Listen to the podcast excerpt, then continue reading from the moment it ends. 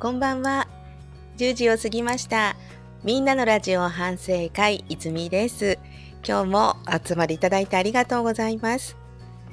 ワイパパさん、早速コメントありがとうございます。こんばんは。愛媛のたくみんさんもこんばんは。皆さんありがとうございます。今日は1月の9日です。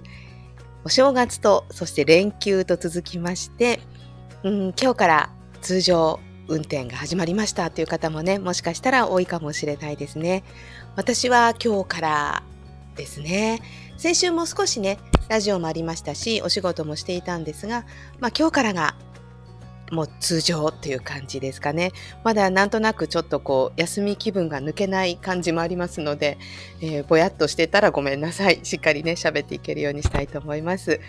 えコメントもどんどんね、受け付けていますので、皆さん気になったこととか、思ったことがあったら、どんどんコメントもお願いします。えこの番組は、みんなのラジオ反省会という名前がついていますが、福島市のコミュニティ放送 FM ポコで、毎日みんなのラジオという番組が夕方の4時から6時30分まで2時間半の生放送で放送されています。そのうちの火曜日は私、いつみが担当していまして、放送が終わった日の夜10時からその延長戦みたいな感じでこの番組をお届けしています。みんなのラジオを聞いてるよっていう方はもちろんなんですけれど、そうじゃない方も聞いたことがないよっていう方もこの放送を聞いてね、みんなのラジオを聞いてくれたら嬉しいなと思っています。えー9月からね、去年から始めてもう早いもので9、10、11、12、丸4ヶ月が経ちましたね。えー少しはどうだろう慣れてきたのかな？なんとなくまだね操作が怪しかったりするんですけれど今日はですねより良い番組にするにはどうしたらいいんだろうということをですねちょっと考えたいなと思っています。えーというのは1月になって今日は2回目みんなのラジオも2回放送してこの夜も2回目なんですね。ですごく番組にたくさんメールを送っていただけるようになったなという感じがこの2回していてあのすごくそれ嬉しいんですよね。やっぱりあのどれくらいの方が聞いてくださっているかっていうのはこう目に見えないのでこう返しでねコメントをいただけるっていうのはすごく嬉しいことででみんなのラジオをたくさんの人に聞いてもらいたい。でもちろんこのスタイフもたくさんの人に聞いてもらいたいっていう思いがあってどうしたらですねこう増えていくんだろうということを私なりにいろいろ考えてみました。はい、でみんなのラジオも聞いてこっちも聞いてでスタイフを聞いてみんなのラジオも聞いてっていうこうなんかねどんどん増えていくサイクルになれたらいいななんて思っています。皆さんも何かアイディアがあったらぜひ教えてもらいたい。もうみんなみんなみんなのラジオ番組改善委員会のメンバーです。今日聞いてくれてる方は。ですので、みんなで一緒に考えていきたいなと思っていました。で一つ、私の中で放送していて、どれくらいまでいいのかなと思って、こう、加減が分からずにいることの一つに、どこまで自分の話をするのかっていうのがあって、あんまり自分の話ばっかりしていても、ね、私と電話をしているわけではない わけで、私の話ばっかり聞いてたってね、面白くないでしょうし、かといってなんか、あんまり自分の話しないのも、なんて言うんですか、距離がある感じもして寂しいし、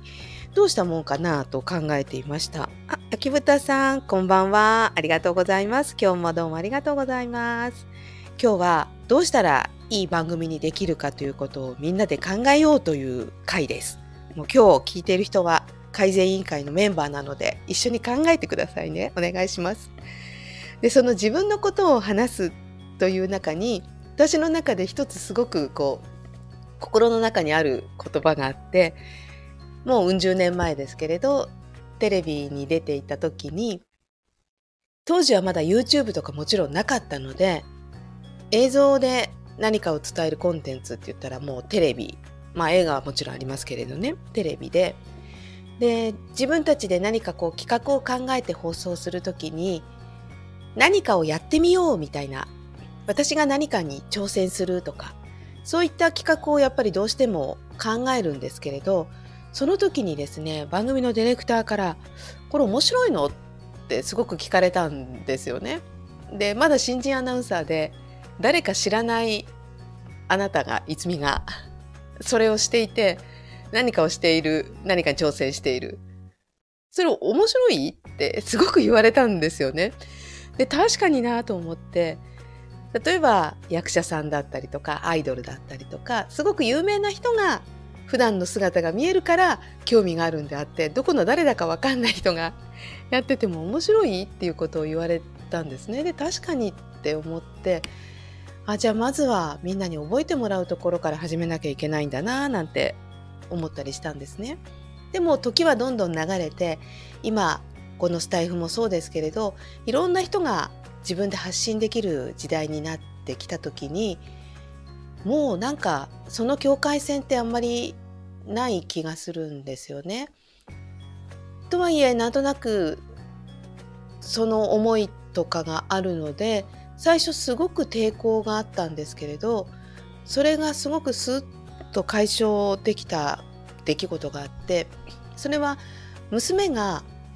メイクとかファッションとかの動画を YouTube で見ていたんですね。でえこの人誰なの?」って言ったら「え全然普通の人だよ」ってでえその人のファッションとかメイクを参考にするの？って私の中ではなんか女優さんとかモデルさんとかそういう人のこう真似したいっていうものを見て育ってきたのですごくそれにびっくりしたんですね。そしたら娘が「いやモデルさんとか女優さんはもう元が綺麗だから何着たって似合うしお化粧も上手プロがやってるから上手だからそれは参考にならないんだって自分と同じような例えば学生だったりとかお勤めしている OL さんとかが自分と同じような環境で家の中で自分でメイクをしてこんなに可愛く上手にできるああ自分も真似してみようって思えるんだっていう話をしていてなるほどって思ってそうかそれってすごくいいなって思ったんですね。だから時代はすごく私が昔思っていたのと今はもっと距離が近くなっていてもっとこう個人個人が発信していい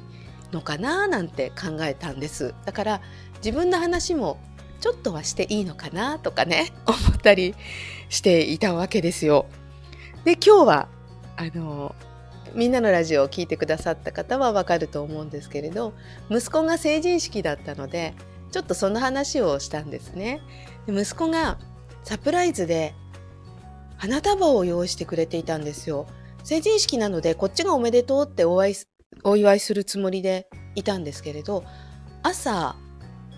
あの成人式に行く前に写真撮ろうねって約束していて時間ないからいいよとか言わないでよってちゃんと写真撮る時間撮ってねなんて話してたんですね。で何時頃までに支度しようって話してたらその1時間くらい前の時間にその小学校に行ってくるって言うんですよ。ちょっと懐かしいから小学校に行ってくるって。あなんとなく成人式の日に母校に行って懐かしい気持ちになってくるのかななんて思って「あ本当行ってらっしゃい」なんて言って送り出したんですね。そしたらどうやらその時にお花屋さんに行ったらしいんですよ。で私は全然そんなこと知らないででその戻ってきて「どうだった学校?」なんて言って「うん懐かしかったよ」なんていう感じでいたんですね。でじゃあ写真を撮るのに外に出家の前で写真を撮ろうって言って外に出たら息子がお花を持ってきて「20年間ありがとう」って渡してくれたんですね。もう本当にまあもちろん嬉しくてびっくりしてでその時にあそっか成人式って親にとってもなんか一つの区切りっていうかあ私も自分が頑張ってきたことをあお疲れ様って自分のことねぎらってもいいのかななんていう気持ちになったんですね。で今日ラジオでその話をしたんです。なんかすごく自分の話なのでどうなのかな？なんてね思ったりしながら話したんですね。あ、焼豚さんありがとうございます。素敵ですねと嬉しいです。あ、もうマイパパさんも息子のこと褒めてくれてありがとうございます。もうね、もちろん我が子なので可愛いのはもちろんなんですけれど、ただなんかそういう風にしてくれたことが嬉しかったんですよね。うん、上の娘も結婚記念日にねお花を買ってきてくれたりあと初めてお勤めしたお給料でなんか「お母さんのバッグちょっとボロボロだったよ」なんて言ってあのすごい素敵なバッグをね買ってきてくれたりしてだから多分息子はそういうお姉ちゃんを見てそういう思い思いついたのかなすごく兄弟仲がいいのでちょっとそこら辺のところはわからないんですけれど、うん、なんかそんな風な20年をで子育てしてきたことにありがとうって言ってもらえて嬉しかったっていうお話を、うん、今日ラジオでしました。パサンダさんもこんばんは。今日も来ていただいてありがとうございます。だから、うん、そういう自分の話をどこまでしていいのかって悩みながら今日その話をしたんですけれどでテーマを「お疲れ様にしたんですね。そしたら皆さんがすごくいろんなお疲れ様を送ってくれてからどうでしょうね。少しは自分の話もしてもいいかな。あんまりそんなにいらないよっていう時はねおいおいってちょっと突っ込んでもらえたらあのほどほどのところで止めるようにしますね。でも皆さんからのねお疲れ様もすごく素敵なメールたくさんいただいてご家族へだったりねお母さんへだったり職場の人にだったり自分自身にだったりあのこう頑張っている自分にね「お疲れ様みたいなメッセージもあってすごくあの何とも言えないねあったかい気持ちになりました。で他にも番組を良くするためにね実は考えていること気をつけていることがあってあのラジオって前もお話ししたと思うんですけどすごくなんか1対1な感じがするんですよね。あ、やきめたさん、プライベートのお話、ウェルカムです。ありがとうございます。そう言っていただけると、あの皆さんが引かない程度にちょいちょいちょい出していきたいと思います。そう、なんかこうやって直接やり取りできるのもそうですし、ラジオってメールがやっぱりあるのがすごく大きいと思っていて、テレビってテレビをご覧の皆さんっていう感じで放送してると思うんですけど、ラジオで話してる時ってマイクの向こうにはなんかと誰かに向かって話しているんですよね。1対皆さんじゃなくて1対1な気持ちがしていて本当はあのラジオを聴きのあなたっていう言い方ができればいいなと思うんですけれどこの「あなた」は私にとってまだちょっとハードルが高くてちょっと恥ずかしくて言えていないんですけれど でも気持ちとしては1対1なんですよね。メールを読んでる時はもちろんそのメールを送ってくださってる方に向けて話しているっていう部分が大きいし今日こんなことがあったんですよとか皆さんこんばんはって皆さんっては言ってるんですけれどなんとなくね一人に向かって話してる感じがあるんですよね。聞いてる方っていうのはねどういう感じですかね？こう自分に話しかけてもらえてるもらってるっていうふうに思ってもらえるように喋りたいと思ってるんですけれどその辺どうなのかななんていうのも思ってました。なんか1対こう100じゃなくて1対 1×100 みたいなね同じ100人でもっていう感じで話せたらいいななんて思ってます。もう一つ3つあるんですけどもう一つは、えー、生放送なのでそのリアル感っていうんですかね生放送感を大切にしたいなって考えてますだからこう日が差してきたとか強い風が吹いたとか雨が降ってきたとか今目の前をどんな人が通り過ぎたとかなんかそういった情報もなるべく入れていきたいって思っているんですね。でもう一つはあのいただいたメールとか特にあ旧ツイッター今 X ではどこそこで今雨が降っていますとかって送ってもらえることがあってそれはなるべくすぐに本当はね紹介しないともったいない情報ですよね。雪が降ってきましたよなんていう情報は本当はすぐに言いたいんですけどなかなかこれもいろいろなこう番組の流れがあったりリクエスト曲が見つからないとかねなんかいろんなことがあってそのせっかく今こうですよって送ってもらってるのになんか30分経っちゃったとかねいうのがあってここはすごく反省点だなって思ってます。なるべくその今を大事にしていきたいななんて考えてます。と言いつつね一昨日の成人式の話をしちゃってるのでこれも本当はね全然生じゃないんですけどねなるべくこう旬な話題ですとか季節感があるものとかあと皆さんとのやり取りも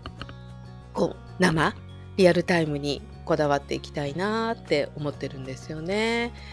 うん、今こんな状況ですって言って送ってくださる方すごく多いんですよね。だから本当は受けたらすぐにってこうね出していけるとよりリアル感が出るのかななんて思ってました。でそうすることによってこうあ送ってみようかななんていうね思いになってもらえたらいいななんて考えてます。はい、あのぜひ聞いてる時になんか一緒にこう生放送を作っていくみたいな感じでやってもらえたら嬉しいななんて思ってます。はい、でこれが2つ目。で3つ目はあのあ3つ目の前に「おマイパパさんメッセージありがとうございます」お話しできる範囲で安田さんのことを知ることができれば距離も縮まりますしメッセージの幅も広がります。ああそう言って言ってもらえると嬉しいです。映像がない分お声とお話でイメージする部分が大きいのでそうですよね。ここはもう私も同じで皆さんあのメールをね送ってくださる方メッセージを送ってくださる方にはもちろんお会いしたことがないのでただなんとなくこう毎回送ってくださるメッセージの文章とか内容とかで、ああ、なんかこういう方なのかなとか、こう想像しながら読んでるっていうのは確かにありますね。うん。たくみんさん、愛媛県、今まで AM と FM で南海放送を放送していたんですが、来月から FM の FM のみの放送になる。あ、そうなんですね。AM がなくなっちゃうってことですか？防災放送の時は便利になります。そう、ラジオの役割ってこの防災大きいですよね。あの、震災、福島も東日本大震災を経験していて、私はこの時 FM ポークの放送には携わっていなかったんですけれど、すごくきめ細かい情報をね、リアルタイムで送っていたっていう話を、あの、長くね、いる方からも聞いたことがあるんですけれど、どうしても景域の放送だと散漫に、ね、なりがちですよね。たくさんの情報を伝えなくちゃいけない。広い範囲の情報でも、コミュニティ放送っていうのは本当その地域に特化した情報をなしできるのがすごく強みだし、そこが使命だとも思っているので、まあ、リアルタイムの話っていうのはすごく大事ですよね。そうですよね。たくみんさんは愛媛なんですもんね。遠くから聞いてくださってるんですね。なんかネットってすごいですね。こうやって距離が縮まるんですものね。お会いしたことないのにこうやって毎週お話できてっていうのはすごくあの嬉しいし楽しいことだなと思っています。うん、南海放送から FM 南海を縮めて F 南になります。あ、そうなんですね。えー、ちょっと調べてみますね。南海放送か。愛媛はそう言うんですね。愛媛の放送局ね、なんか私どっか一つ受けましたよ。落ちちゃいましたけど。すごく、あの、愛媛四国の放送局、どこだったかな？たくさん受けたんですよ。アナウンサーになりたくて。四国ってすごくね、あったかいイメージもあるのでいいなぁなんてね、思ってましたね。F なんて言うんですね。ありがとうございます。で、3つ目。今日、あ、もう20分になっちゃいますね。3つ目は、すごいとか、よかったですねで終わらせないようなコメントをしようって心がけてます。なるべく、あの、せっかくね、皆さんいろんなメッセージ送ってくださるので、それにこう、うまく返せるようになりたいなとも思っています。なんかこんな裏側話しちゃって、おいおいちゃんとやれよってね、皆さん心配になっちゃうかもしれないんですけれど、あの、すごいで終わらせちゃダメだって思っていて、すごいって何かわかんないですよね。映像ないんだから。なんか、すごく綺麗なのか、すごく大きいのか、すごく何古いのか、すごく重いのかとか。全然わかんないと思うのでなるべくこうそこを詳しく話せるようになりたいなとかせっかく送ってくださったメールにも「えー、よかったですね。おめでとう。えー、いいですね」じゃねなんかねあれなのでもうちょっとこうお話できるようになりたいななんて。で聞いている方がなんか「へえ」とかね「そうなんだ」なんて思ってもらえるような情報をこうプラスしてお話できるようになりたいなと思っています。でこれが全部できるようになってきたらきっともっともっといい番組になってもっともっとたくさんの人にも聞いてもらえて盛り上がっていくのかななんて考えたりしています。どうしても1月なのでなんとなく決意のような 内容がね先週もそうなんですが多くなっているんですがあのぜひ今日聞いてくださっている方一緒に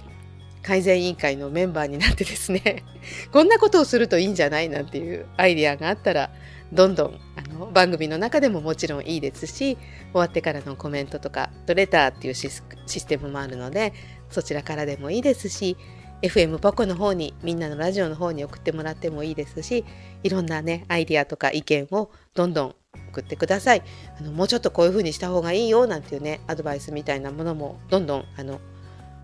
あのお聞きしたいなと思っているので寄せてください。でそうやって皆さんで一緒にこうね番組盛り上げていただけたら嬉しいなと思っています。なんかお願いのような内容の 今日は20分になってしまいましたけれども、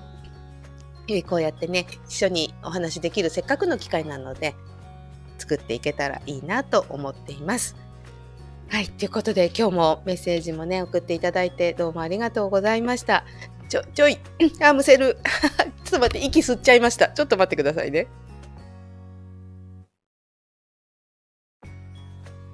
すいません。あの、ものすごい勢いでむせそうになりました。失礼しました。